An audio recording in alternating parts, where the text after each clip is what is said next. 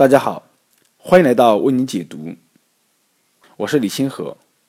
今天，让我们共同继续来学习一课经济学的第二十一课：让劳动者有足够的钱买回商品，公平吗？业余的经济学家最喜欢谈两件事情，就是公平价格和公平工资。所以公平价格与公平工资，简单点说。唯一可行的工资，就是能让劳工买回他们所生产的产品的工资。总之啊，修房的人应该买得起房，造飞机的人应该买得起飞机。有了这个荒诞的假设，难怪人人怒气冲天，都觉得自己被剥夺了，都希望政府为他们讨回公平。政府能帮他们讨回公平吗？确实。政府可以强制雇主把所有劳工的工资都提高百分之三十，但结果是物价也上涨百分之三十，这有什么意义呢？有人会站出来反驳说：“不对，大家工资上涨百分之三十，物价未必上涨百分之三十。”是的，物价很难与工资完全等比例上涨，这是一种长期的假设。确实还有一些其他办法消化百分之三十的工资上涨额。比如失业率上升，美国的经济学家保罗·大格拉斯通过分析大量的统计数字，以及英国的经济学家毕谷通过纯理论的推导，得出了共同的结论：工资高于市场平衡百分之一，就业率就会下降百分之三到百分之四。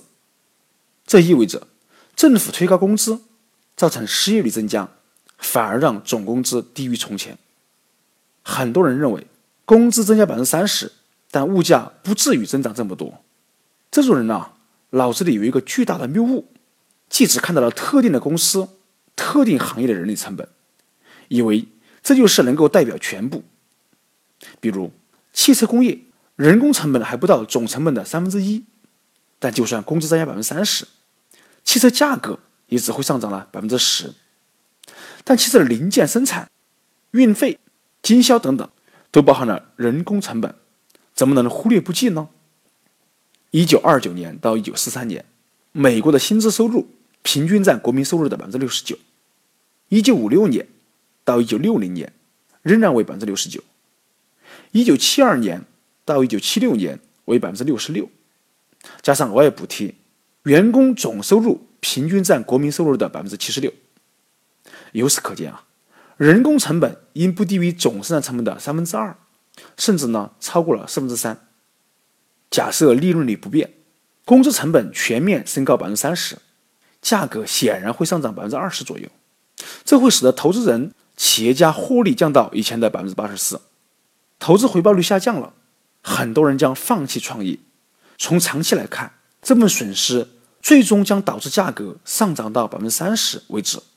工薪族得到了相对的利益，但他们不可能在总体上绝对获利，他们只是从小蛋糕上分到了一大块，但比在大蛋糕上分到一小块可能会更少，更不划算。回到刚开始的问题，劳工真的必须有足够的钱买回自己生产的产品吗？在今天，任何一个产品并不是劳工单纯创造出来的，需要有人发明。有人管理，有人销售，还有人呢提供原材料等等。在这个生产环节中，很多人都做出了贡献，凭什么成果去归生产者一个人呢？最好的价格并非最高的价格，而是能促进最大量生产和最大量的销售的价格。最好的工资率也不是最高的工资率，而是能够有效实现充分就业和充分生产以及持久稳定的工资率。同理，最好的利润也不是最少的利润，而是能够鼓励更多人去就业、去创业，能够提供更多就业机会的利润。经济的运转不能只照顾一方的利益，不能只为了某一个阶层的利益服务，破坏了它的平衡，最后呢，只能大家一起倒霉。好，非常感谢大家一起共同来学习一课经济学的第二十一课，让劳动者有足够的钱买回商品，公平吗？谢谢大家的收听。